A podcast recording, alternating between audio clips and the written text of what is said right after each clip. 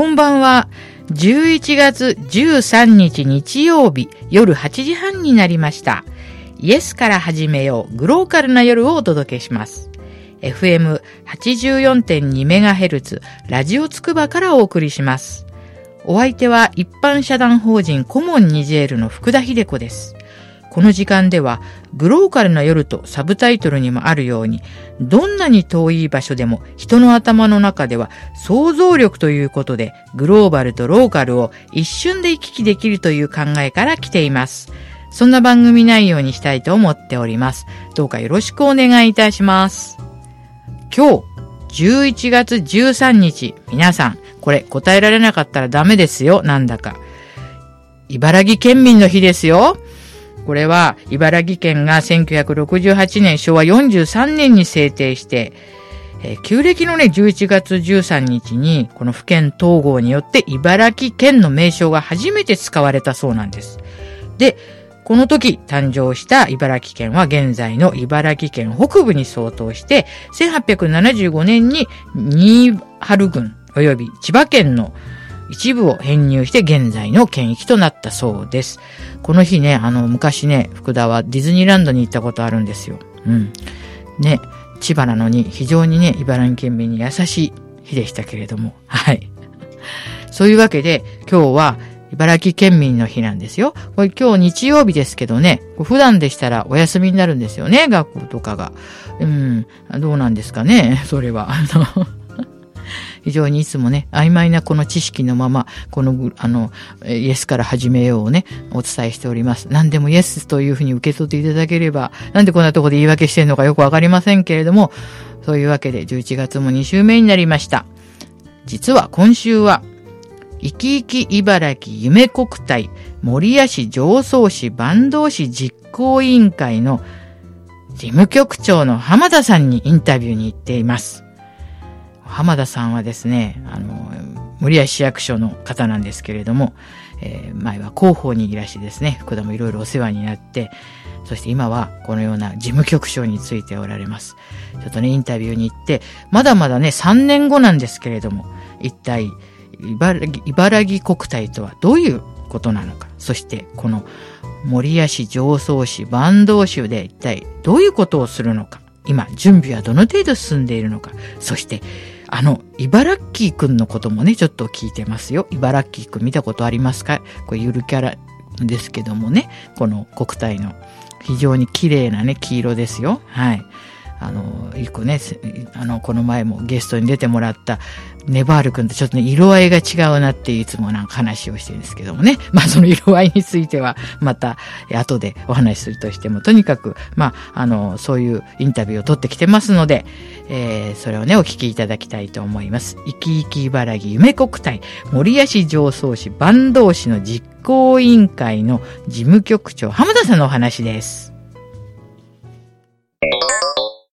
えでは、あの、予告通り、えー、今日のグローカルインタビューですけれども、第74回国民体育大会生き生き茨城夢国体の、えー、今日は事務局長さんの浜田さんにところにお伺いしました。よろしくお願いいたします。浜田さん、もうあの、私守谷市民なので、守谷市の時からあのいろいろ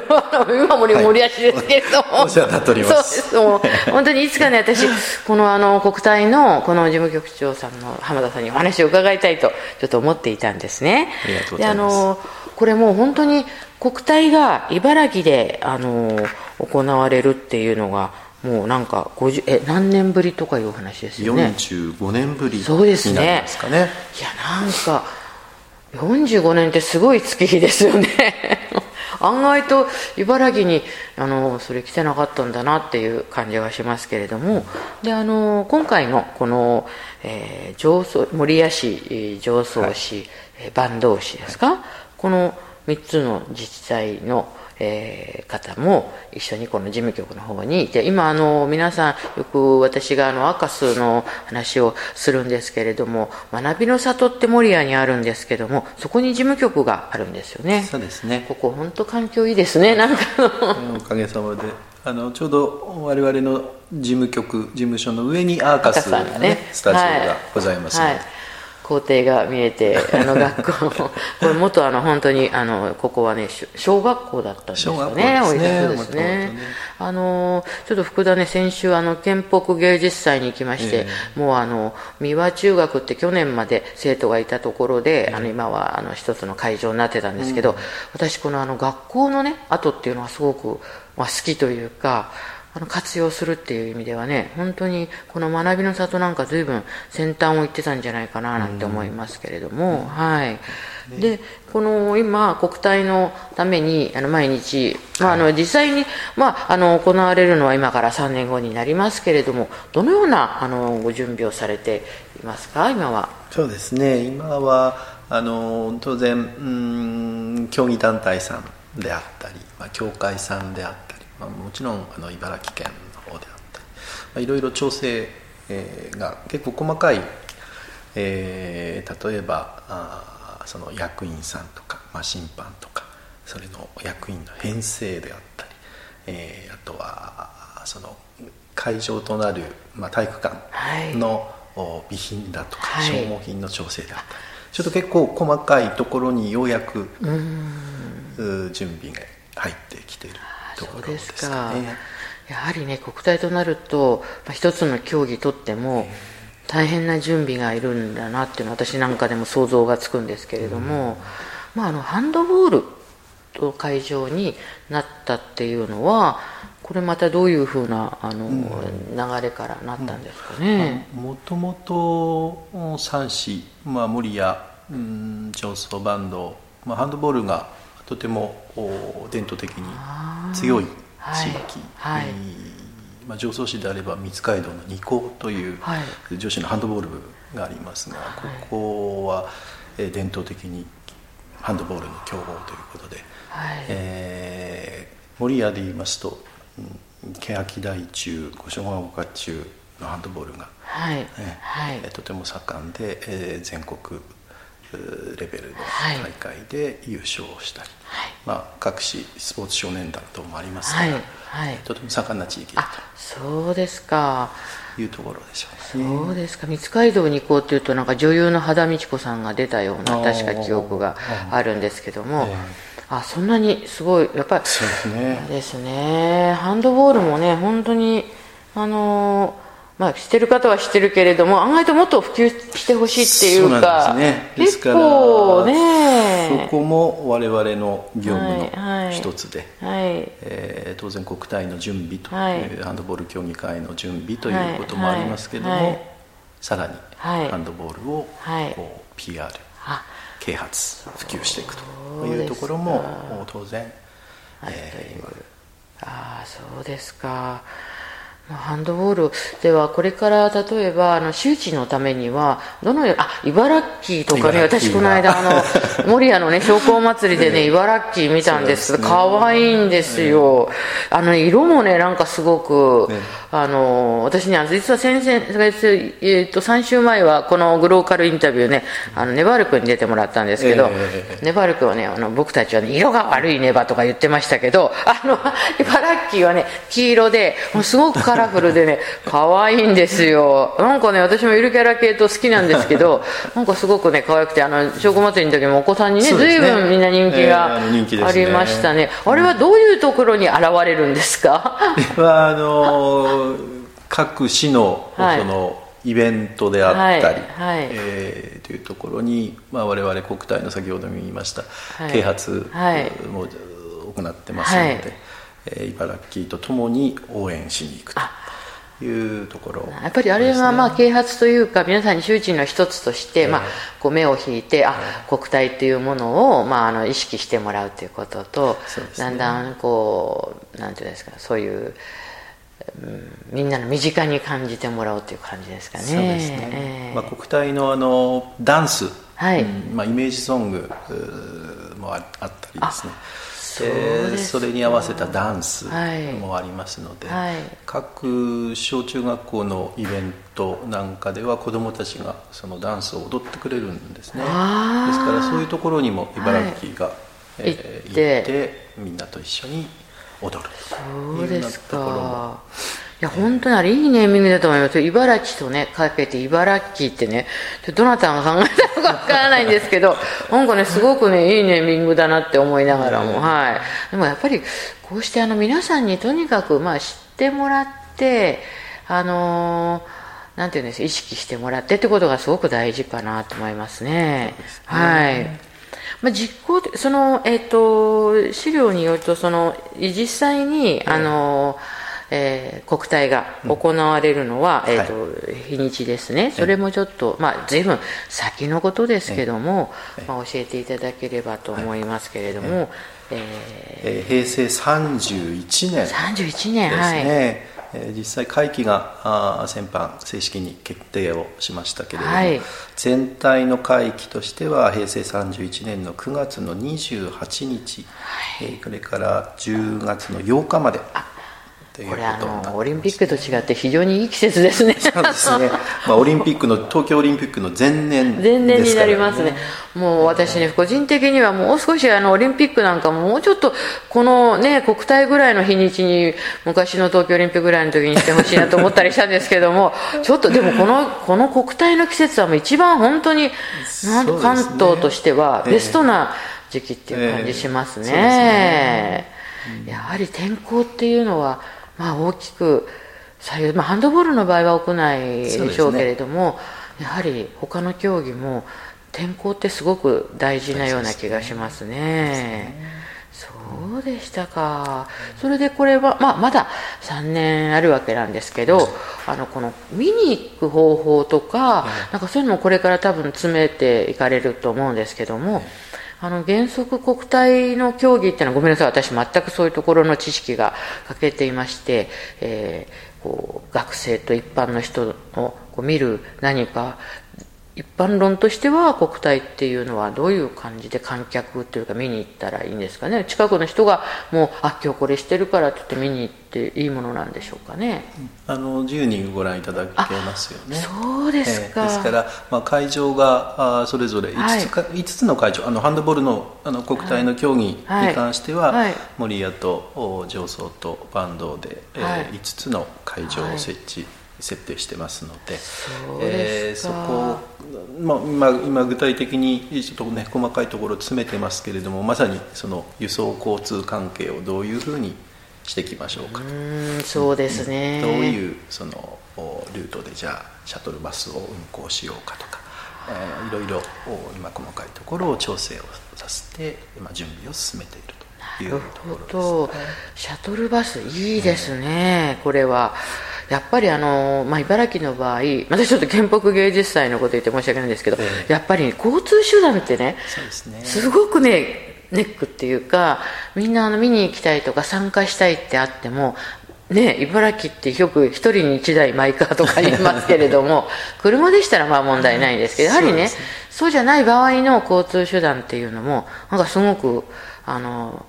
なんかこういろいろアレンジしてほしいなって思ったりするんですけどもね。あシャトルバスを動かしたり。でですね。ここはまああのあのなんていうんですかね。この地元のもいいですけれども東京からもね来やすい地域だと思うんですよね。ね。比較的、えーもう守谷の駅まで本当にもう秋葉原私の友達なんかよく意外に早いねとか言うんですけども、あの来てくださればあのそこからもねそんなにあの不便ではないと私なんか思うんですけどねはい。スペースをね、そうですね。使っていただければやっぱりたくさんの人にね、来ていてあの盛り上げたいというかこの国体をねあれしたいなとは思いますね。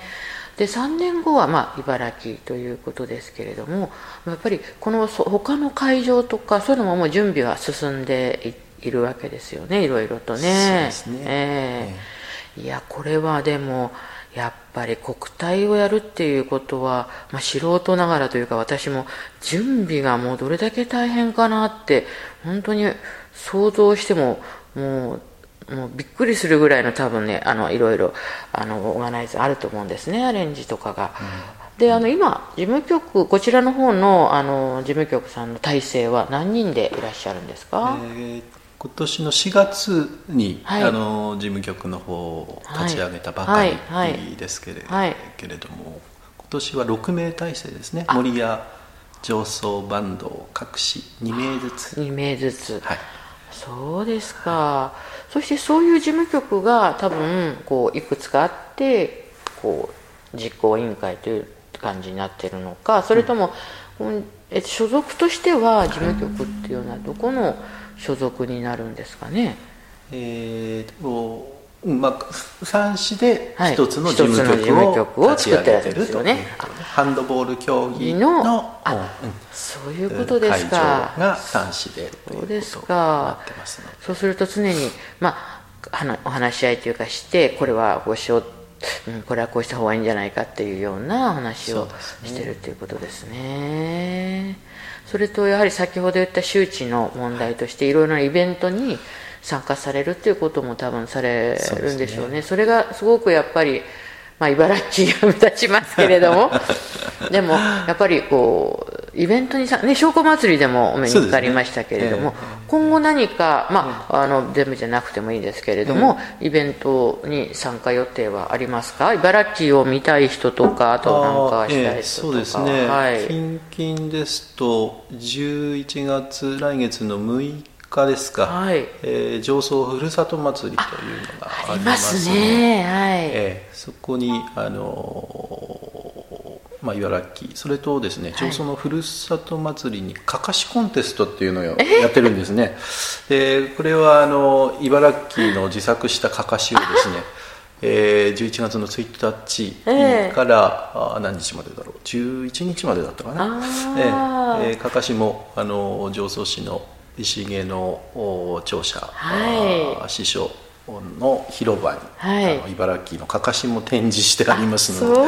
もしよろしかったらね見に来ていただければと思いますけれども。ああそういう意味でええ。もこの3種のそれぞれのいろんなイベントに、そうですね。あの出ていって、ええ。まあ、とにかくこの3年の間にはい。皆さんに、ええ。でもあれですよねなんか実際に3年後ですと競技に出る子たちっていうのもまたちょっと変わってくるとは思うんですけどもそうでもやっぱりあのそういう若い、まあ、学生の子たちがこういう真剣にスポーツをするっていう姿は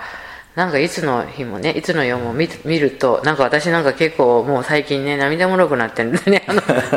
それだけでもうるうるしちゃうんですけどね。はい。いやハンドボールもね本当に楽しみですね。そうですね。そうですか、まあ、茨城国体平成31年には今の、はい。お中学生ですかね、はいはい。中学校の1年生から3年生が今度高校生になりますから。そうね。するとお国体のはい。青年の、おはい少年のはい。女子ですね、はいはい。えーの部に出場する、はい。で今の高校生は今度青年の、まあ、女子男子はい。の方の部に出場できる年代になりますのでね、はい。あの非常に活躍が期待されているところですね。そうですね、そういう子たちにもその3年後には茨城で国体があるんだっていう、まあ、例えば、まあ、今中学生とか小学生にもどんどん知ってもらってなんか盛り上げてもらいたいですよね。ね。もちろん国体というのはね別にあのその高校生だけではなくてもう全部成人も全部がもう出場して、まあ、茨城でするわけですけどいやそれはもう本当にすごいあれですね。あのもうイベントとなっていますけれど。この3年後、まあ、国体をこの茨城でやるということにあたってなんか最初これを茨城に決まったっていうのはもいつぐらいなんですかね？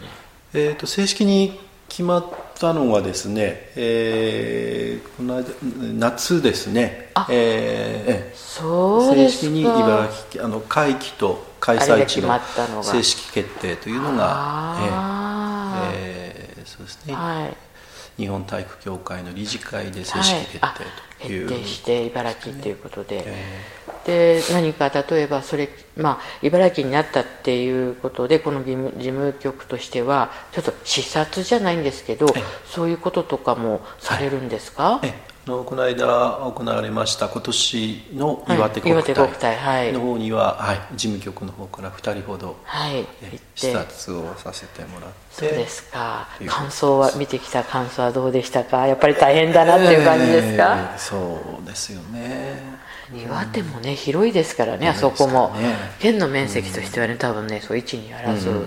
とこです。うち実はいとこがね岩手にいましてはい。あの本当にね岩手県そういう馴染みがあってね、えー、あれなんですけど結構やっぱ会場が広いというかね。まあでも、まあ、岩手もね大きくあの東日本大震災でね、ね、結構あの被害を受けましたのでね、はい。でもそういう意味でもこういう国体とかそしてあのまたその3年後、まあ、去年ですけど上層の方でね水害がありましたのでね、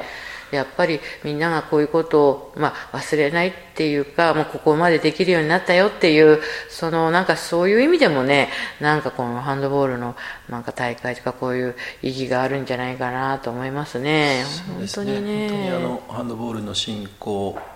まあ、スポーツ振興というのも当然ですけれどもね、はい。はい、それ以外にも本当にあの地域の魅力をどんどん発信していく、い。い機会ですし、それがまあ地域づくりであったり、まあ、人づくりにつながっていくと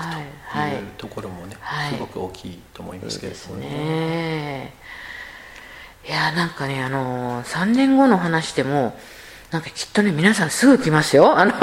最近。あっという間でしょう、ね、あっという間と思いますよ、うん、だってあの東京オリンピックもそうですけど、ね、決まってからもう本当にねこれねえもうっていう感じになると思うんですよね、ですからその前年ですのでねまして、ね、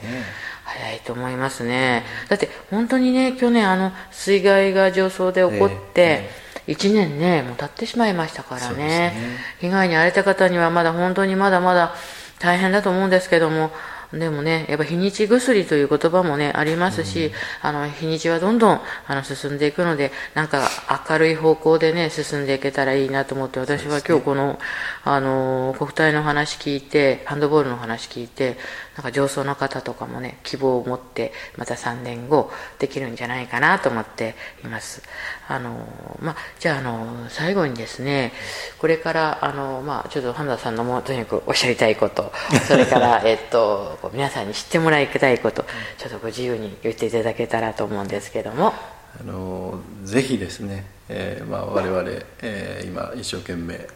えー、国体茨城国体、うん、ハンドボール競技の成功に向けて、えー、しっかり今準備を進めているところでありますので、まあ、ぜひ皆さん多くの皆さんにですね、えー、見に来ていただきたいと、えー、思います。でみんなで一緒にですねなかなかあのうんその関係者だけでね盛り上がってもこれはあしょうがないもんですからやっぱり市民の方いろんな方巻き込んでですね、えー、しっかり盛り上げていきたいなと思ってますのでよろしく応援をお願いしたいとそうですね本当にやっぱりみんなが一緒にこうまあ、なって盛り上がるっていうかやっぱりそれに進んでいくっていうことがすごく大事かなと思っています。あの今日はあの、まあ、私もいろいろいろいろお話を皆さんにあのインタビューで伺ってるんですけど今日はもうぜひ私のあのリクエストで浜田さんにねお話しいただきたいと思って今日はねあのインタビューに来ました。ぜひね皆さん生き生き茨城夢国体というのがね3年後にありますのであの茨城区もねもう今あちこちのちょっとあの見ますよ私もあのいろんな媒体で。はい。ぜひね皆さんも意識してみんなであの茨城のねこの国体を盛り上げていったら私もねすごく楽しみにしてます。はい。じゃ今日はあのありがとうございました。いろいろお話を伺いました。え皆さんいかがでしたか？あと3年後の国体というとね、随分先のことのように思ってるかもしれませんけども、これね、きっとあっという間ですよ。ですから、その国体の次の年にある東京オリンピック、これもきっとね、あっという間だと思いますよ。今ね、まだ会場のことで、どういうふうにはっきりどうなるかっていうのもね、まだあれですけど、これね、あっという間に来てしまうと思うのでね、これはね、福田もまたね、いろいろね、ニジェールの人たちをね、あの、キャンプ地にね、森屋に呼んであげたいとか野望がありますのでね、この話は非常に参考になりました。浜田さんありがとうございました。で、実は、先週の11月6日に、三街道一高で、上層市の三街道一高でですよ、行われたチャリティーの皆さんね、ご覧になりましたか？なんとね、関税流の宗家の関税清和さん。そしてね、野村万作万歳さん親子さん。もうね、これ、衣装一着で軽くワンルームマンションぐらい買えちゃうらしいんですけども、素晴らしい、あの、もうね、イベントでした。東京からね、あの、わざわざ来ていただいて、この復興のね、上層の、あのね、本当に水害からあっという間に1年経ちましたけども、なんか皆さんいろいろいろいろね、上層市にやっぱり応援して、ね、あの、復興ということで、ね、こういう企画をして、えー、いただいたりとかですね、やっぱなんかやっぱりご近所森谷市もお隣ですけれども、ね、この今の先ほどのね、あの、茨城の国体のこともそうですけど、やはり県南のこの辺の連携ですね。それはね、大事だと思いますよ。あの、やっぱり、あの、ご近所付き合いっていうのはね、何でもやっぱり大事だと思いますのでね、ぜひあの、これからもね、このまあ、つくばもそうですけど、茨城でね、先週はね、ちょっと県北の芸術祭の話もしましたけど、茨城ね、私大好きなんですけどね。でもあの、すごくね、遠い普段はね、西アフリカのニジェールのことやってますけども、やっぱグローカルっていう言葉をこのね、番組でも言ってますけど、遠いところと近いところ、これはね、実はね、距離がありそうで、自分が縮めようと思えば縮まるんですよ。そういう私はね、考えで、このグローカルということで、この番組をしています。えー、そろそろね、お別れの時間になりました。今日もですね、吉野さんのまたチョイスで、グローリアをお送りしたいと思います。まあ今日ね、茨城県民の日だっていう話しましたけれども、茨城県民の日が来るということは、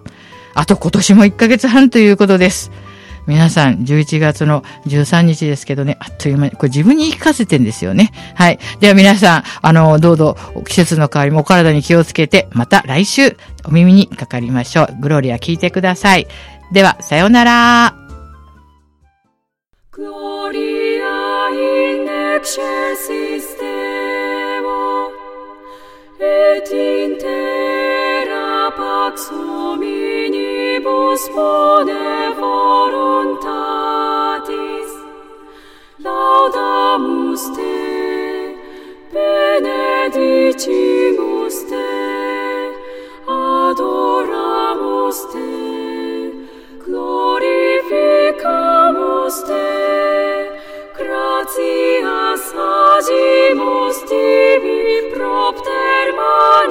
Oh.